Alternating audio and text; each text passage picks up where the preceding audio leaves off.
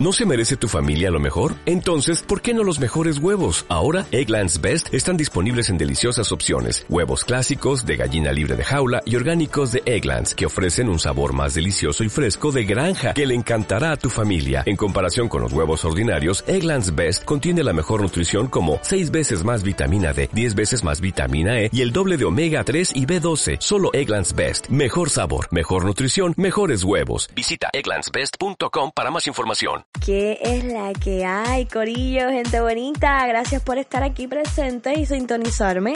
Este es el primer episodio oficial de Una Jeva Boricua, así que from now on voy a estar subiendo un montón de episodios hablando de muchas cosas.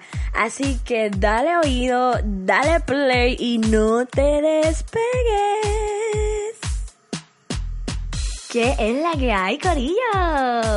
Hola, gente bonita, bienvenido una vez más a este canal, a este nuevo episodio. Mi nombre es Valentina de una Gea Boricua y hoy voy a estar hablando de algo que no pensaba hablar, que nunca pensé hablar, pero me pasó una situación que me levantó una banderita de alerta de esas que tú tienes ahí como que dormidas, como que tú sabías pero no sabías, como que no le hacías mucho caso y boom, activó todas mis defensas, activó todas mis cosas y es algo que yo siento que le ha pasado a mucha gente, así que es momento de hablarlo, así que no te despegues, checate. Hoy tuve un escenario donde me sentí molesta, disgustada, eh, no sé, sentí esta sensación rara que no sentí hace mucho tiempo, que me hizo cuestionarme muchas cosas, muchos valores y muchas um, límites que yo tengo para mi propio beneficio. Entonces, eh, automáticamente me hizo cuestionarme tantas cosas que fue como cuando te mareas y de momento aterrizas, fue, eh, eh, es como que ese despertar de conciencia. Y yo creo que esto le ha pasado muchas veces en, en la vida a todo el mundo. Resulta que cuando tú tienes como confianza con alguien y este alguien te traiciona la confianza, y no vamos a hablarle de traición y confianza de que estás, tienes un novio y esta persona está con otra persona, no.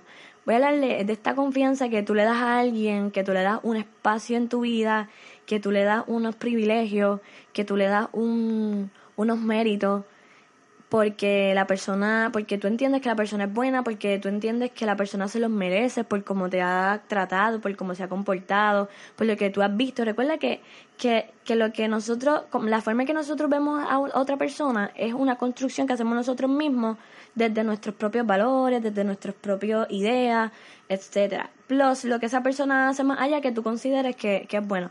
Entonces, a la larga, eh, le damos un, estándar o un valor o un espacio que se gana, que, que no cualquiera tiene, que tú sabes que, que tú tienes tanta confianza con esta persona que tú le puedes contar lo que sea y eso no tú no lo haces con todo el mundo, ¿me entienden? ¿Entienden esto?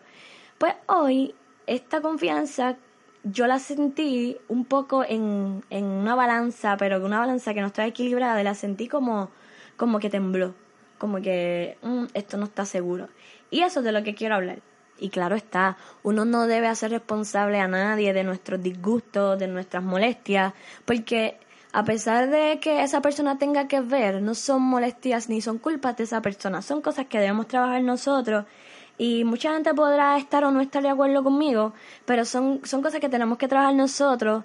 Y en vez de mirar hacia afuera, debemos mirar hacia adentro y ver por qué esto nos causa estas sensaciones. Y me parece que para, para entender esto nosotros debemos conocernos un poquito más a nosotros, estudiarnos y tener momentos de silencio y, y de meditación. Si eres una persona que, que la meditación no te funciona porque te distrae, eh, tener momentos de silencio te sacan a la luz revelaciones o te sacan a la luz cosas que, que tú debías pensar y, y te van a ayudar a sacar eso que no te gusta, eso que no te molesta. Por eso mucha gente le teme a quedarse callado, a quedarse solo, porque van a sacar esas cosas que tú sabes que tienes que trabajar, que tú sabes que tienes ahí, pero no, la, no, no le hace caso, porque nosotros los seres humanos a veces somos como un poquito cobardes, como nos da miedo de, de darle la cara a la realidad, de, de ver las cosas como son, por miedo al fracaso, por miedo a sentirnos mal, por miedo a a lo que sea, a lo que va a decir la otra persona, por miedo a que la otra persona se moleste. Y entonces tratamos de evitar estas cosas y más en esta generación o en estos tiempos donde donde todo es tan tan tecnológico, donde todo es tan directo, donde todo es tan fácil, cultivar emociones que requieren tiempo o que son un poquito más complicadas, las tratamos de abortar y de evitar. Claro, porque no queremos complicaciones. Pero si uno se sienta a analizar para tu propio beneficio, porque esto no es nada ni para la otra persona, esto es para tu propio beneficio, nos sentamos a analizar y a pensar qué cosas nos hacen y qué cosas no nos hacen bien, al final de todo, los corajes, las discusiones, los disgustos nos hacen daño a nosotros mismos, porque se nos aloja el coraje en la boca del estómago, porque se nos presentó ansiedad, esto eventualmente a la larga las, eh, los disgustos y, las, y los corajes van a tener eh, como consecuencia a lo largo se en nuestro cuerpo, se va a ver reflejado, eso es ciencia. Y, y, si yo lo que quiero es ser una mejor persona, ser más saludable y, y que el día de mañana yo pueda rendir, pueda ser más maduro, más madura, eh, tenemos que aprender a conocernos y a trabajar con esas cosas para que en una segunda ocasión no podamos reaccionar de otra manera y decir, para, para, para. Eh, esto es cierto, pero sabes que esto no es su culpa, esto no es su responsabilidad. Y entonces les traigo a tema esta situación que me pasó hoy para reforzar y para enfocarnos en qué cosas nos hacen bien, qué cosas debemos permitir, qué cosas no, porque gente, aunque ustedes no lo crean, es un acto de amor propio poner sanos límites. Eh, y no, no siempre los límites son para la otra persona, y los límites a veces son para nosotros, para evitar que, que nos lastimemos, porque por, natura, por naturaleza podemos eh, vivir esperando que la otra persona sea como tú. Y cuando tú esperas de alguien, las decepciones van a llover por montón. Por eso debemos vivir sin expectativas. Es difícil, es difícil y yo no lo hago.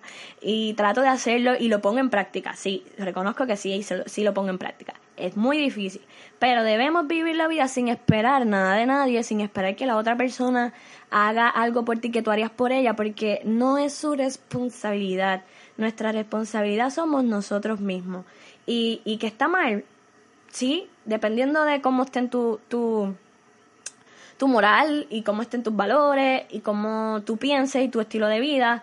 Eh, eso, eso no lo voy a poner en, en tela de juicio yo. ¿Saben por qué? Porque cada persona es individual y tiene derecho y tiene permiso de pensar y de, de tener los valores y de sentir la moral que tú creas tener, que vaya de acuerdo con tu vida y que te haga feliz. Así que esos son temitas que que, que tú vas a trabajar individualmente.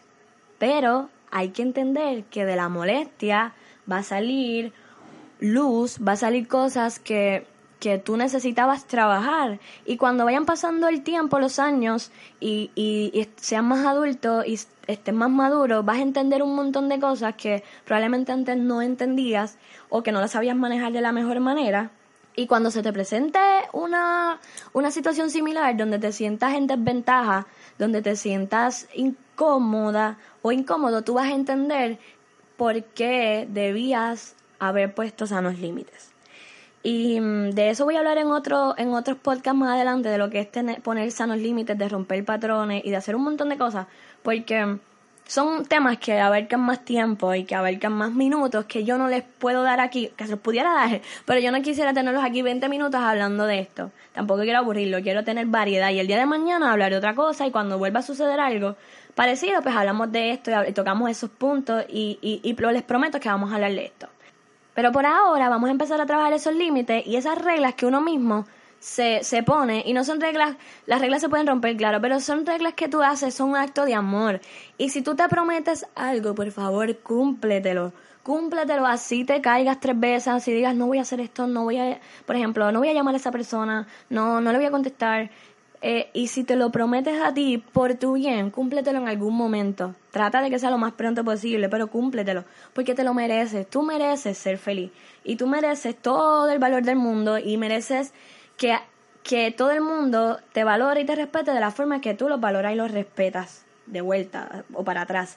Así que yo les voy a dejar los consejitos que a mí me funcionan que me han funcionado a lo largo de todo este tiempo y cuando pasé esta situación los puse en práctica y me funcionaron.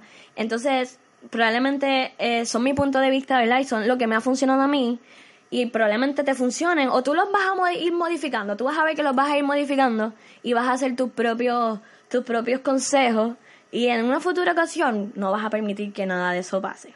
Pues para empezar, yo por ejemplo tengo una serie de listas que es muy importante para mí y al principio cuando decidí estudiar un poco esto del coaching y de motivación y etcétera, no entendía, yo decía, pero ¿para qué hacer una lista si yo ya yo lo pensé, ya yo lo sé, pero gente, escribirlo, lo visualiza, ah, cuando tú escribes, tú lo, lo, lo tu inconsciente se hace consciente, o sea, es como si si movieras algo de donde no se veía a donde se ve, es como que esto estaba en la oscuridad y de momento le prendiste una luz y lo viste y dijiste, ah, caramba, eso estaba ahí.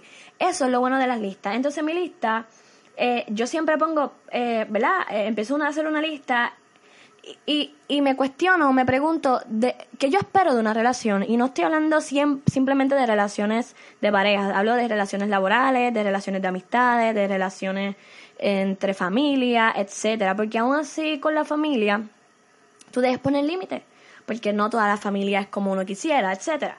So, yo empiezo a hacer una lista y digo, ¿qué yo voy a permitir de, de esta relación y qué no? Ni siquiera le, doy la responsabilidad que voy a permitir de esta persona, no. No lo voy a, no lo voy a generar, no lo voy a poner tan específico, porque esa persona no tiene esa responsabilidad. Simplemente voy a yo voy a pensar y voy a escribir qué yo espero de una relación, sea con esa persona, sea con otra, en un futuro o en el pasado o ahora mismo. Entonces, eh, vuelvo y recalco, los sanos límites son tan importantes y una vez tú, lo, tú los tengas presentes, tú misma vas a saber cuáles son tus límites, cuáles son tus bordes. Em, y, como consecuencia, cuando tú te encuentras en, en desventaja o te sientes así, es necesario revisar nuestro amor propio y, y pensar, realmente ¿Por qué yo me siento de esta forma? Recuerden, gente, que el valor que, que, tú tienes te lo das tú mismo. Tú nunca permitas que tu valor te lo imponga otra persona. O jamás permitas sentirte valorada o mm, amada o querida de otra persona. O sea, esa, eh, vuelvo, esa responsabilidad no le corresponde a nadie, aunque no seas tú mismo. Y si el día de mañana alguien no valora como tú eres, pues fine, tú te vas a sentir bien porque tú sabes lo que tú vales y no vas a permitir que eso vuelva a suceder. Así que ahí es donde entra el amor propio, ahí es donde entramos nosotros y hacemos eh, conciencia y hacemos este trabajo mental que tenemos que hacer para querernos un poquito más y decirnos, esto no, lamentablemente. Entonces, este, pues también podemos considerar si entrar en desventaja en una relación es prudente. Eh, si vale la pena realmente ceder en algo o, o en simplemente entrar en desventaja por algo o por alguien. Y esto aplica mucho en el trabajo. Muchas veces nosotros aceptamos un trabajo y, y aguantamos muchas cosas en el trabajo porque tenemos miedo a no conseguir otra cosa, porque estamos dudando de que si esto es mejor que esto. Y a veces nos quedamos en el comfort zone mucho tiempo aguantando muchas cosas que a la larga nos hacen daño a nosotros mismos y, y, y no lo vemos porque obviamente tenemos otras cosas, hacemos otras cosas, de momento nos, no, nos disgusta algo y hacemos otra cosa y se nos olvida, o de momento pues te celebran algo y tú dices, ah, contra, lo estoy haciendo bien, vamos a quedarnos aquí, o de momento dices, no, voy a quedarme aquí, voy a adquirir experiencia, y eso está bien, pero siempre llega el punto en donde esto te moleste mucho, estudialo y, y piénsalo y, y pregúntate si realmente vale la pena en estar ahí. Y sobre todo, en una relación de pareja, si entras en desventaja con algún chico o alguna chica, tienes que saber que ya entraste eh, perdiendo, lo dice la palabra desventaja, pero me refiero a que entraste ya sin algo. En vez de entrar a la par con alguien o entrar con, entrar con algo con alguien, entraste sin nada. Entonces, es, es, un poco más difícil porque a la hora de que la persona eh, tú le des la responsabilidad de que te falle o que te falle realmente o haga algo que no te gusta, te vas a sentir peor y te vas a, y vas a tener coraje y vas a decirte, pero es que ¿por qué esto me sorprende si, si yo misma lo permití, ¿entienden? No sé si me explico. Pero entrar en desventaja en algo nunca es bueno. Realmente, si, si vamos a entrar en algo, en un trabajo, en una relación, eh, lo que sea, vamos a entrarle a, a, hacer un deporte y entrar en desventaja, no, no siempre es bueno. Em, otra cosa que yo pongo en esta listita es, realmente esa cosa, ese alguien, esa relación, esa situación, vale tanto como para no respetar tus límites, no, no respetar tus bordes. Y, y, hablemos de respeto en base a lo que tú entiendes que es respeto y qué es lo que es respeto para ti, porque el respeto para mí no necesariamente eso es para ti y eso entra en, lo que es la moral y no vamos a tocar ese tema. Y por último, apostarle algo en, en que creemos, o sea, apostarle a esa idea, ese sueño, esa relación, ese trabajo que creemos, está bien, claro que está bien. Este, pensar que esto no me va a volver a pasar, eso está perfecto eh, arriesgarte porque, porque confías y crees que esta, esta, esta situación, esta cosa, esta persona se va a dar, eso está bien. Lo que está mal es afanarnos con algo, este, poseerlo, eh, querer atraparlo sin conciencia, eh, adueñarnos, eso no está bien, porque vamos a terminar lastimándonos nosotros mismos. Y, y, y te vas a cuestionar un montón de cosas y a la larga vas a tener problemas o vas a tener discusiones con, con eso, con alguien que realmente ni, siquiera es su culpa. Así que no estoy diciendo que sea nuestra culpa todo y que, oh, es mi culpa por, por no respetar mis límites o es mi culpa por no entender. No, no, no, nada de eso. No es culpa de nadie. Es cuestión de aprendizaje. Así que fracasar está bien, cometer errores está bien. Es, cometer errores está tan bien porque si ustedes no lo sabían, aún los errores tienen propósito. Todo tiene propósito en esta vida. Y, y, y las cosas no tan lindas para nosotros son las más que nos van a enseñar y nos van a ayudar a crecer como persona, a ser una persona más madura, a, cuando entremos en otra, en otra circunstancia, en otra, en otra relación, en otro escenario, vamos a entrar más conscientes, vamos a saber qué queremos y qué no vamos a querer. Así que es importante que esta serie de cosas nos pasen porque al final de cuentas es para el beneficio de nosotros. Y con esto termino la noche de hoy, porque ya es de noche aquí, eh, diciéndote esta frase. Bebé, yo te boté, te boté. Corillo, si algo no funciona, déjalo ir y mira, bótalo.